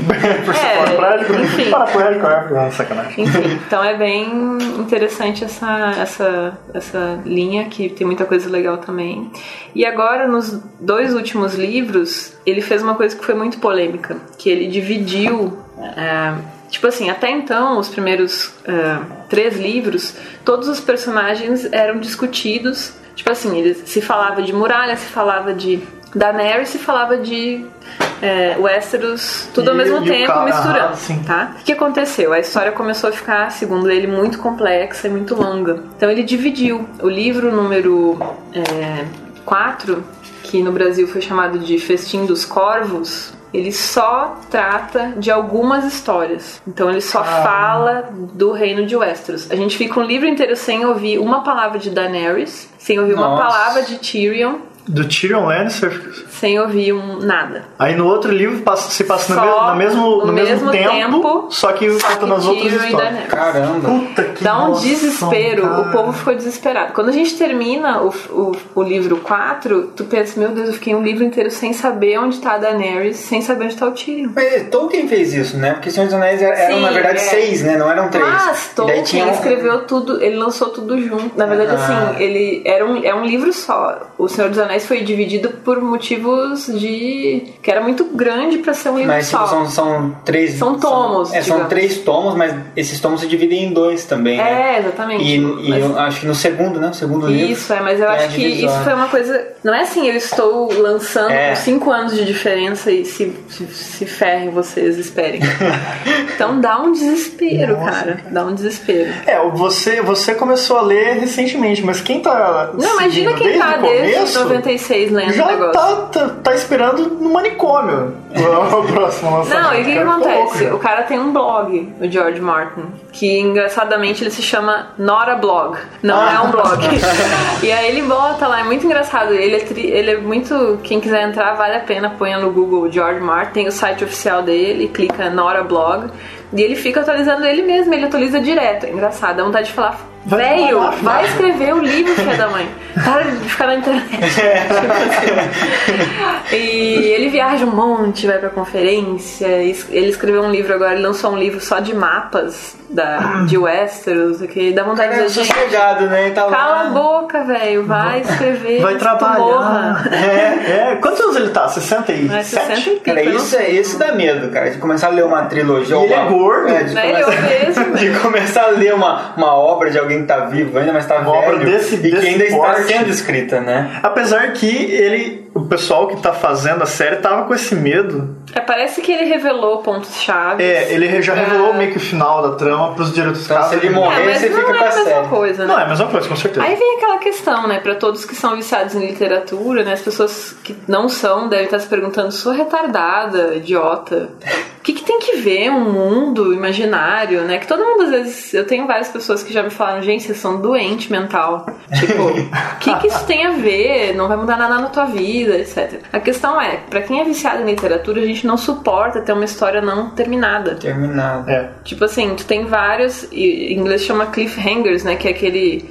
Quando a história fica pendurada, né? E, e isso acontece demais. Por exemplo, é, uma outra coisa que vai acontecer nessa próxima temporada é que o Tyrion vai matar o próprio pai, por exemplo. Caramba, ele fica. É que dá pra Nossa. perceber na temporada, no final dessa É. temporada, que ele fica realmente bravo É, com o pai ele, dele. é que ele descobre que. é, eu não sei se na, no- na série de TV isso é falado, mas ele já foi casado, o Tyrion. O Tyrion. Não então fala. É, não- é uma, é uma coisa que muito não. legal que aparece. Ele, ele foi casado com. Ele, quando ele era adolescente, ele fugiu, se apaixonou por uma camponesa linda e casou com ela num. Nossa. num- sei lá, num, num padre, um pastor, sei lá, um sacerdote lá da religião local. deles. E foi morar numa cidadezinha de praia, apaixonadíssimo. Ele com 16, sei lá, ela com 14, uma coisa assim. Aí o pai dele descobriu foi lá, pegou ela e ele, levou de volta, pegou a menina e fez todos os soldados dele estuprarem ela Nossa. e pagarem uma moeda pra isso. E falou pra ele: Ah, seu idiota, não tá vendo que é- ela era uma prostituta que a gente contratou pra tirar tua virgindade, não sei o que, não sei Ah, fala na série. que. É? Fala. Então, assim, aí eles zoam ele a vida inteira que ele casou com uma prostituta. E ele sempre lembra, porque ele foi apaixonado pela menina, era um amor de juventude e tal, ela era doce, nananana. Ela Só tinha que ela falado, ela tinha falado assim. pra ele que ela era filha de um, sei lá, moleiro, alguma coisa assim. Beleza. Aí no final, ele. A mega, mega spoiler, é, ele é acusado da morte do Joffrey, né? Ah. E aí ele é preso. E o irmão dele, o Jamie, Jamie. vai libertar, ele, vai libertar ele e na saída ele fala: é, Ah, sabe aquela tua namoradinha lá? Ela não era prostituta. Ela realmente era. Ela era apaixonada por ti era filha. Nossa, cara. Cara, Aí ele fica- Aí era gota d'água. Daí tem uma morte bem legal também. Aí, então. É uma morte legal. Aí ferrou, Morte daí ele legal. tá perseguido por ser regicida e uh, parricida. Pa- Matou o pai, matou o rei, ferrou. Nossa. É o E Dexter. aí, então, daí ele começa um- uma outra jornada também Ah, ele tem que legal. fugir, né? Tem que é, daí vazar. ele tem que viver em uma outra, uma outra situação. E com bem menos de dinheiro em recurso, né? É, exatamente. Então é interessante. Tem umas reviravoltas bem Nossa. legais que vão acontecer, mas vale a pena ler. Não vou ficar, obviamente, contando toda a história, mas dá pra ver que. Muita é, coisa acontece. E muita, ele realmente é um autor, um autor que não tem pena de, de, de matar quem quer que seja. Ou de ferrar a vida do cara, né? Exatamente. do personagem. Mas é muito Ah, mas o que é bom, né? Porque fica menos previsível. É, né? o, Sim, sim. o Martin falou que quando ele foi matar o Ned Stark, ele ficou de luto mesmo. Quando ele decidiu, assim, agora chegou a hora de escrever. Parece É, que ele, deu falou, uma pausa. Ele falou isso em relação ao casamento vermelho, né? Que É, é, o- cara. é a última cena que ele escreveu do livro. Mas o Agora- cinema já tá acostumado a matar aquele ator, já. é, o ator, né? É. Ele morreu Mas ele, ele realmente ele, ele se apega ao personagem e quando chega na hora de escrever a, a, a cena da morte e tudo mais, ele, ele sente aquele pesar, aquele luto. Porque o cara, ele imagina, ele, ele vive aquela Ele pessoa. vive né? aquela É pessoa. muito. Mas sabe uma coisa que eu não gosto na Guerra dos Tronos? é que eles se preparam, às vezes, pra uma baita de uma guerra, uma batalha, não sei o que, e aí a batalha acaba assim, acabou. tipo, fica do, um tempão ali, aquele preparo, aquela tensão. Aí quase não tem, não, não, não meio É que, que, pula, né? é que assim, algumas falhas que eu vejo assim na escrita de- dele. Primeiro, ele é pouco descritivo. É, coisa que Tolkien Quem é ama ao Tolkien Aham. é, não consegue. Tipo assim, Tolkien descreve a montanha, a relva. Uhum. arará. A gente fica fascinado por aquilo. Você ele consegue. não é assim. E outras coisas idiotas ele descreve demais. Tem um negócio que ele faz que eu fico louca. E aí ele comeu a carne e limpou a gordura do seu queixo. Cara, tem umas 100 vezes isso nos livros. limpou a gordura do queijo, limpou a... gordura- Gente, quantas gorduras do queixo? Por que que vai usar essa, essa expressão tantas vezes? Então, assim, a gente vê que conforme... O primeiro livro, ele é pristino, ele é fantástico. Ele é realmente muito bem escrito. O, o último livro parece que ele escreveu com pressa. Tipo, ele procrastinou até o último minuto e aí Escreveu ele pariu lá um negócio. Ele se arrependeu de Não, no quinto, o quinto livro parece um negócio escrito por um fã, parece uma fanfiction, sabe? Assim, às Sério? vezes, em termos de linguagem. O negócio da barba é. Ele repete o mesmo Começa uma coisa jargão. meio, sabe, repetitiva, etc. Então é interessante. A história da Daenerys, uma coisa que me desespera, eu, eu critico um pouco também, é que ele não dá satisfação ao leitor. Ele, ele não te dá pequenas satisfações. Eu me sinto meio que assistindo Lost, assim, sabe? Aham, bem, bem colocado. Tipo assim, tu nunca tem micro satisfações. Tipo, ao final de cada episódio, de cada capítulo, tipo assim, ah tá, então eu andei um passinho, beleza. Não cheguei no final, mas eu andei um passinho. Ao final do quinto livro, nada se resolveu. Nada. Daenerys continua lá. Ela ainda Todo, não- não ainda chegou. não chegou, ainda nada. Sabe assim, as coisas, milhões de coisas acontecem, é massa, tu lê, lê, lê, mas é uma história que Frustra se arrasta. final, né? Então, ao final, eu queria metralhar o cara. Tipo assim. eu imagino quem tá um tempão esperando. É, então, quem essa começou crítica. a ler desde o comecinho, puta É, essa que crítica realmente a gente tem que fazer. Ele não é o autor que se preocupa nem um pouco com é, satisfazer com pequenas resoluções Guloseimas. temporárias. Não tem resolução temporária. Eu imagino que o final vai ser uma coisa assim de fogos de artifício, porque não é possível. Aham. Porque tudo vai ter que se resolver alguma hora. Tudo né? vai ter que. Eu acho que o último livro vai ser uma coisa que. Não, se ele chegar e falar assim, ó, ó, gente, eu tava pensando em fazer sete, mas na verdade vai ser nove. No, God! No, God, please, no! No! No! No! Aí eu...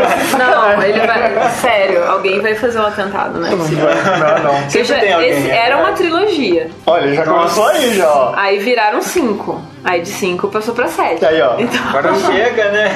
Aí, ele- aí lança o sexto e aí todo mundo fala assim, beleza, agora só falta um. Aí ele fala, ó, na verdade. Ih, não vai rolar. É, vai rolar, acho que vou fazer mais três. Ou então é um. O sétimo livro tem 3 mil páginas. It's over 9,000! Demora Daria na 10 mesma, anos né? pra Aí no sétimo livro tomo um, aí no sétimo livro tomo dois. livro- Parte 1, parte 2. Ai, caramba, cara. Dá, dá medo, hein? Dá medo. Uhum. O pessoal começa a seguir a história, aí, que nem você, se apega à história, quer ver a conclusão do É, negócio. aquela coisa, agora a gente já tá no envolvimento com, com os personagens e com a trama que tu realmente quer ver o que, que- onde que o negócio É, vai então dar, vai. entendeu? E ele é um bom autor e fez uma trama bem legal. Eu Então é não vou ler nada de alguém que esteja vivo escrevendo ainda. É, o André só lê, só lê livros de autores mortos. Ah, bacana, cara.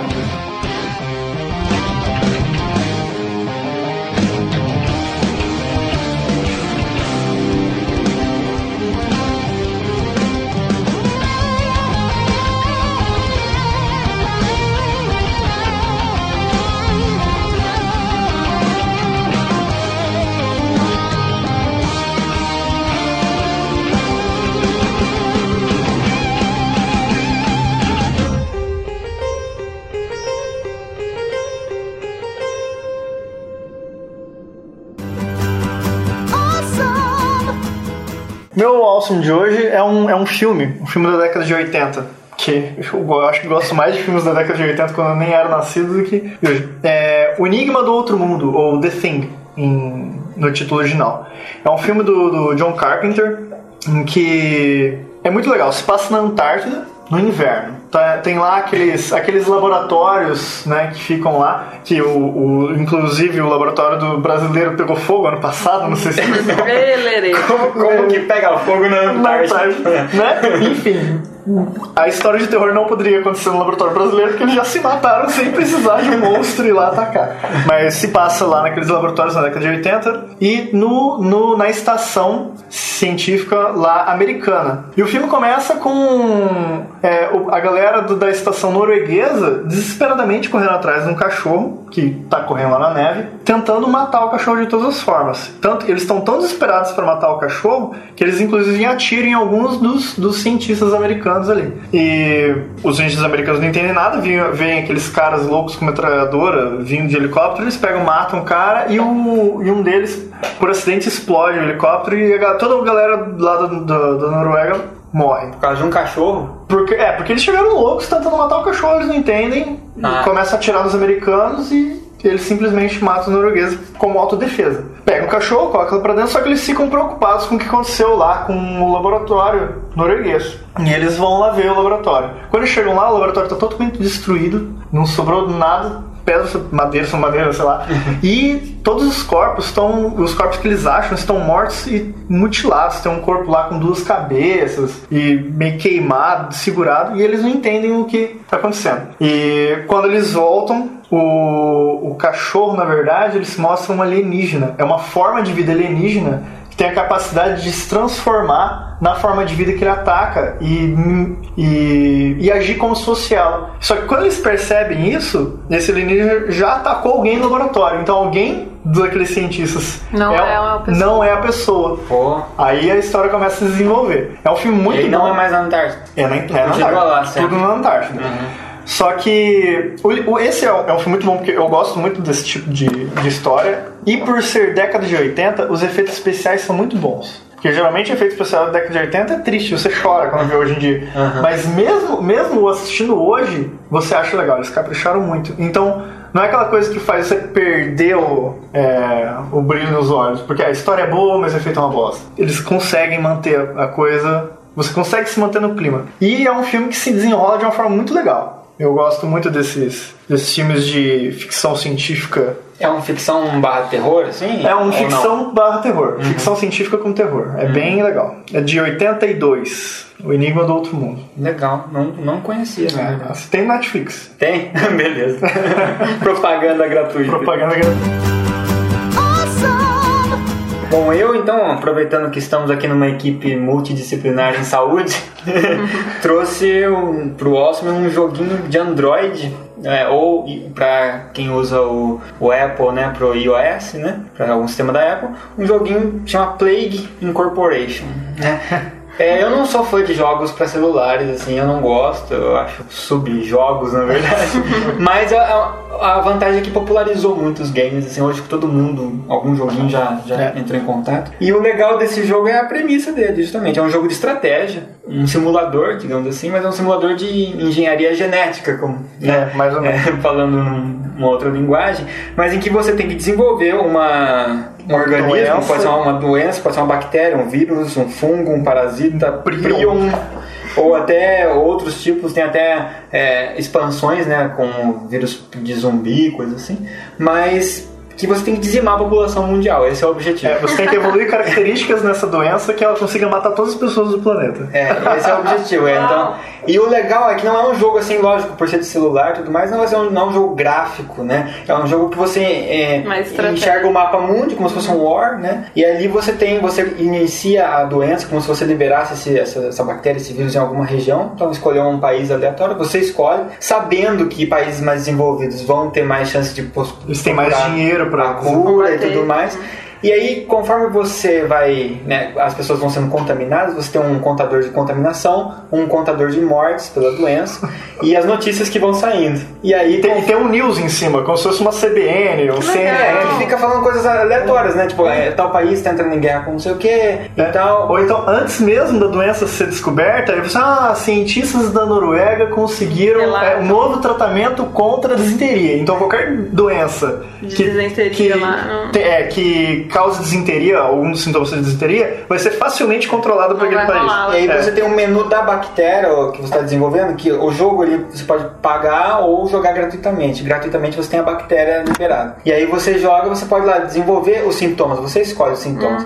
E você tem que tomar cuidado, porque você pode pôr sintomas como tosse, é legal que você aumenta inclusive a probabilidade de contaminar. Mas se você for avançando muito rápido e deixar uma doença muito letal, Muito letal. ela começa a matar todo mundo que está contaminado e uma hora todos os contaminados morrem e acabou. se né? deslocar. Então você tem que ter esse cuidado, né? Ao mesmo Não tempo as doenças letal. vão sendo desenvolvidas e você desenvolve uma uma Super doença. é, você pode colocar resistência antibacteriana, você você coloca Não, inclusive é resistência, interessante. E inclusive é até resistência na Exatamente, foi o que eu falei com o Gleice. né? Tipo assim, ah, países que não lavam bem a mão e tudo mais. Ah, esse, nesse país é bom colocar uma doença que se propague com contato de pessoa para pessoa. É, e também, inclusive, é, temperatura. Se essa doença é resistente a- ao calor, ao frio, e isso vai determinar se isso vai se espalhar para a Europa ou não. É, e aí você também coloca, por exemplo, é, é contaminável pelo ar. Então aí o ar aí pode transferir por avião, por exemplo, porque o ambiente está Uhum. Levando pessoas as pessoas, ou por água. Daí os navios, os navios acabam levando A isso, doença. porque sempre, né, nas, eles comportam, pegam água da, do, Da região. da região, né, tal. E aí você tem esse transporte, né, e é muito interessante.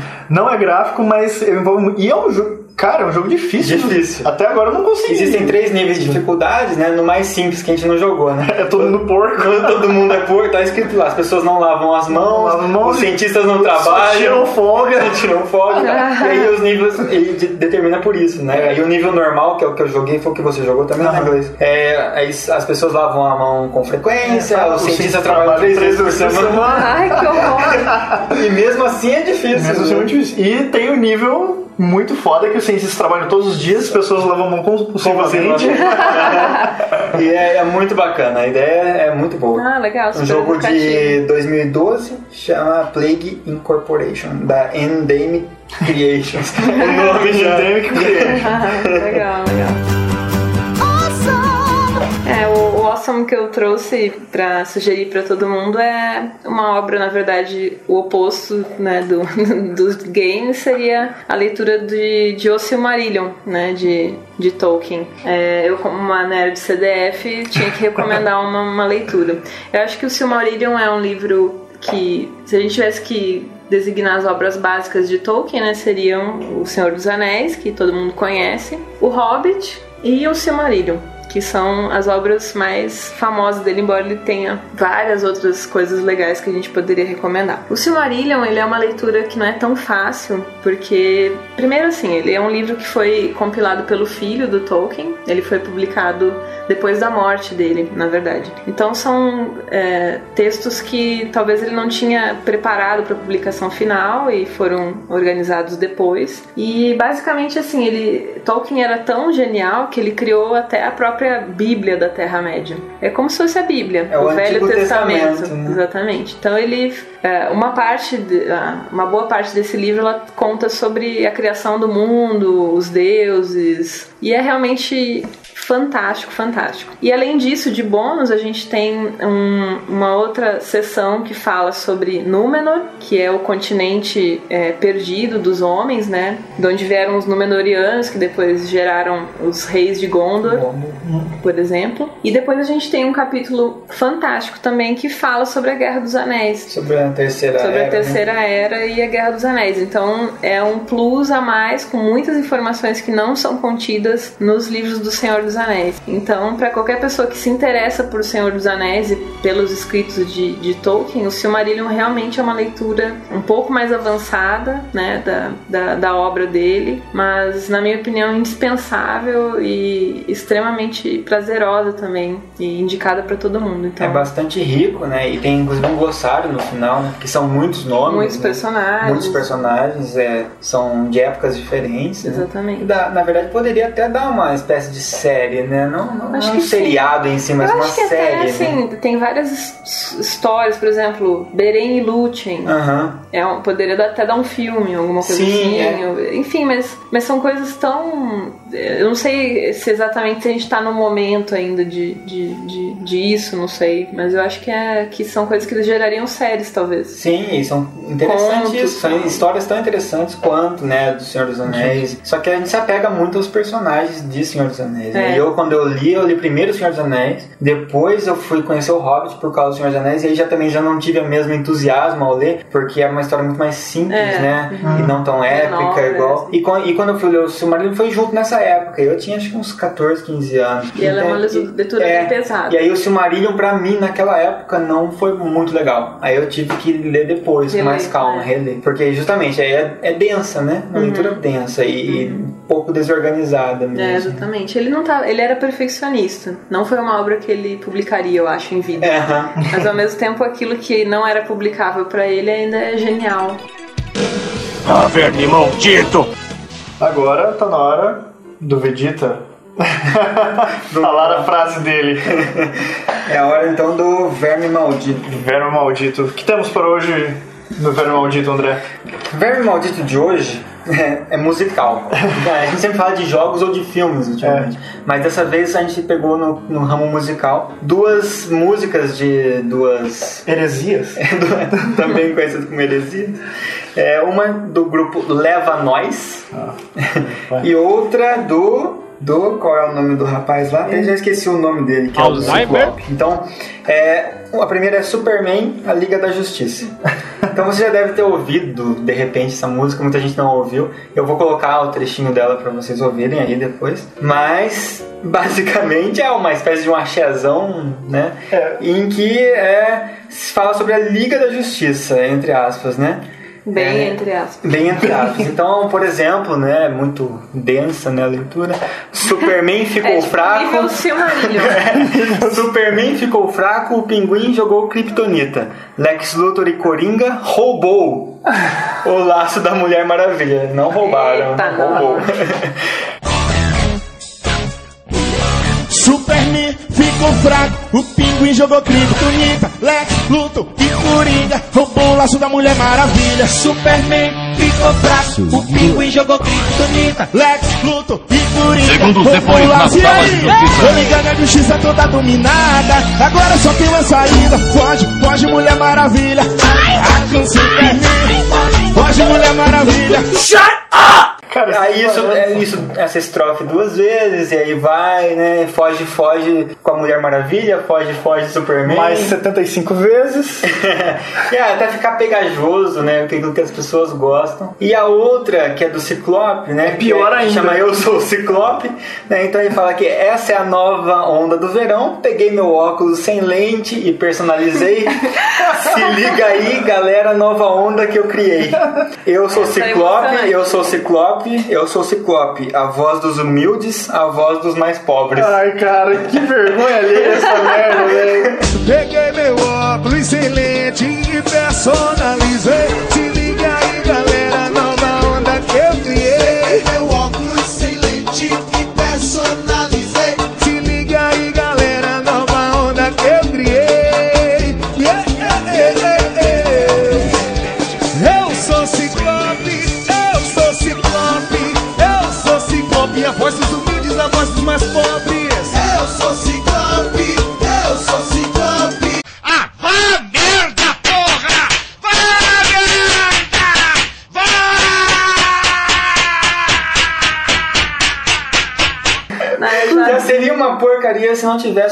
Super-heróis envolvidos. Como eu sou o Jorge, eu, sou o Jorge. é. Ridículo, mas tudo bem, não, não me afeta, não, não, né? É, não incomodaria. Eu não incomodaria, mas quando eu vejo isso, eu fico realmente triste, porque É ofensivo. Ciclope por um bom tempo sempre foi um dos personagens que eu sempre gostei do X-Men. Favorito. favorito. É ofensivo. E, e o do Superman também, né? Que o Pinguim, lá de Gotham City, encontrou o Superman e jogou Kryptonita nele. e aí, por causa disso, o Superman fugiu com a Mulher Maravilha, que teve seu laço roubado pelo Lex Luthor e pelo Coringa. Caralho. Então veja que esse enredo dessa Fantástico, o cara conhecimento. É, profundo. e esse ramo musical já vem, já faz Praticamente o Tolkien, esse cara. Agora, com que autorização esse cara tem pra fazer isso com esses personagens, né? Cara, É, ele é cantor de axé, velho. Mas é mas heresia. ah, será que não tem alguma coisa de copyright, alguma coisa? É, vai falar que o cara pagou os direitos autorais e eu ficar bravo também. Eu acho que talvez não. É, vamos denunciar então, pelo menos. Pessoal, denunciem todo mundo. Denuncie, vamos todo mundo denunciar esse cara.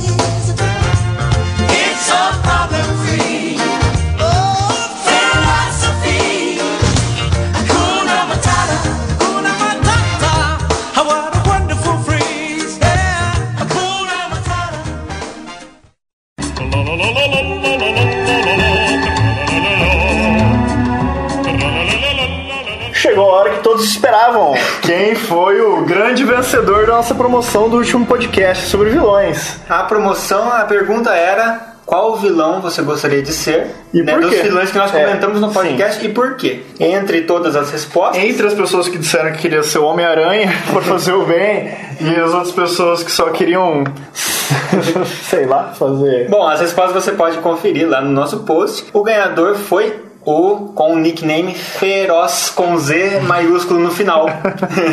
e depois eu vou encaminhar um e-mail então pra gente fazer o resto das negociações. É, ele respondeu: Eu gostaria de ser o Munra. Na minha forma velha e decrépita, teria descontos de idosos em cinemas, passe livre nos ônibus e fila preferencial nos bancos, evitando assim vários transtornos do dia a dia brasileiro. E na forma demônio imortal, poderia fazer hora extra assustando criancinhas no parque de diversão da Disney, já que os parques brasileiros estão todos falindo e fechando. Então, parabéns, Feroz ganhou a revista Homem-Aranha, O Legado do Mal. O legado do mal. É, agora, feedbacks do nosso último episódio. O próprio Feroz fez um feedback. Ah, é? Ele disse que Olá, meia lua pra frente, socadores.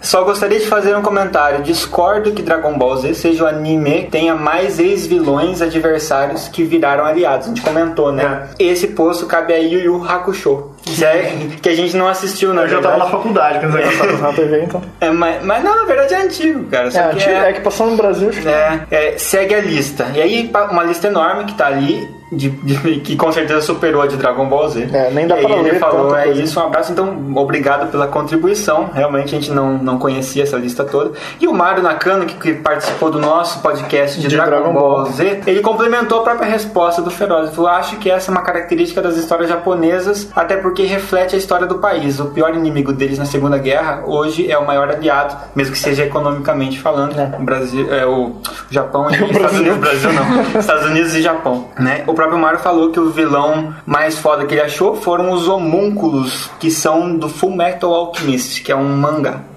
É, e aí também citou um outro vilão, que é o Master do Doctor Who, que é um Time Lord também, que provocou, quase acabou com todo o tempo e espaço algumas vezes. Algumas vezes. A gente ainda recebeu o feedback dos episódios 7 e 2 Caramba. essa semana. No episódio 7, que foi de zumbis, o Lee Halloween, já o nome já, já tem a ver com zumbis, né? É, adorei o podcast, mas a pergunta que fica é por que as pessoas gostam tanto de zumbis? Talvez uma desculpa pra tirar na cabeça daquele vizinho chato. Abraço. E o- no episódio 2, o Cara, foi sobre o que? Episódio 2? Nem eu lembro. 2 foi aquele que se dava de multiplayers. Ah, Dá pra jogar de dois. Ah, sim. Ele só comentou, né, vários Ks em sequência, né? KKKKKKKKK. Foda, galera. E uma risada. Mas obrigado, ele agradece o elogio, né? Espero que se É, a, fosse. a gente não sabe se você dormiu com o nariz em cima da letra K ou se você quis comentar. Aliás, pesquisando o verbo maldito desse mês, desse mês, nesse podcast, eu vi um cara que dormiu em cima da letra do, do, do número 2 Ah, sim. e acabou efetuando Do uma banco. transferência bancária É. de dois- 222 milhões, 222 mil, 220,22. É, centavos. E ele foi demitido, entrou com processo. Ele não foi demitido, a supervisora foi demitida e entrou como, com processo. Não se sabe o destino dele. Acho que ele foi morto, na verdade. demitido seria Pelo pouco. cara que perdeu toda essa grana. Não, mas aí conseguiram corrigir, felizmente. O cara dormiu. Imagina o cara que viu o extrato, 2 milhões. Depois. Ah. aí, aí não, era pra transferir, sei lá, 60 reais. Aí depois volta aquele. É, ele tira, sei lá, 222 milhões, 222 mil, 200 e sei lá quanto. e sobra 60. Rico por alguns segundos, segundos minutos, sei lá. Eu já tinha tirado tudo da conta. saca, saca Paulo tudo. Leva tudo pra fora. Eu levo tudo pra fora, não sei de nada. É, só pra terminar então, é, agradecer os, os parceiros do site, o pessoal que tá sempre com conjunto, né? Tá, tá lá na nossa página principal, os parceiros, só em especial o pessoal do Conexão Nerd, do Arte Final Cultura Pop, o Celso do Defenestrando Jogos, ele faz lives de, de gameplays e também faz. termina jogos, né? On- online, ao vivo, e também faz via YouTube também. Aquele que tem o objetivo de vida difícil pra caramba, né? De zerar todos os jogos do mundo. Não, não é esse. Não é esse? O Celso ele é expert em retro games, e principalmente da Sega, Mega Drive. Ah, tá. Então, o foco dele é Mega Drive. É, mas também tem esses outros também, né? Que querem zerar todos os jogos do mundo. é, o Dragão de Botas, Comunidade Mega Drive, que é do, pop, do próprio Celso, entre os outros. Então, também agradecer a presença da Cecília, então, que foi 60, 70, 80% do nosso podcast. É, muito obrigado por, por compartilhar os seus conhecimentos e por super, suportar os outros blogs. Ah, não, mas obrigada, gente. Agradeço a oportunidade. Espero não ter falado muita asneira. Se tem alguém que quiser questionar alguma coisa, eu tô, tô à disposição aí. Valeu. Deixem nas mensagens e se você estiver ouvindo isso pelo Facebook, compartilhe, curte e pelas outras plataformas sociais também. Muito obrigado, galerinha. Até a próxima.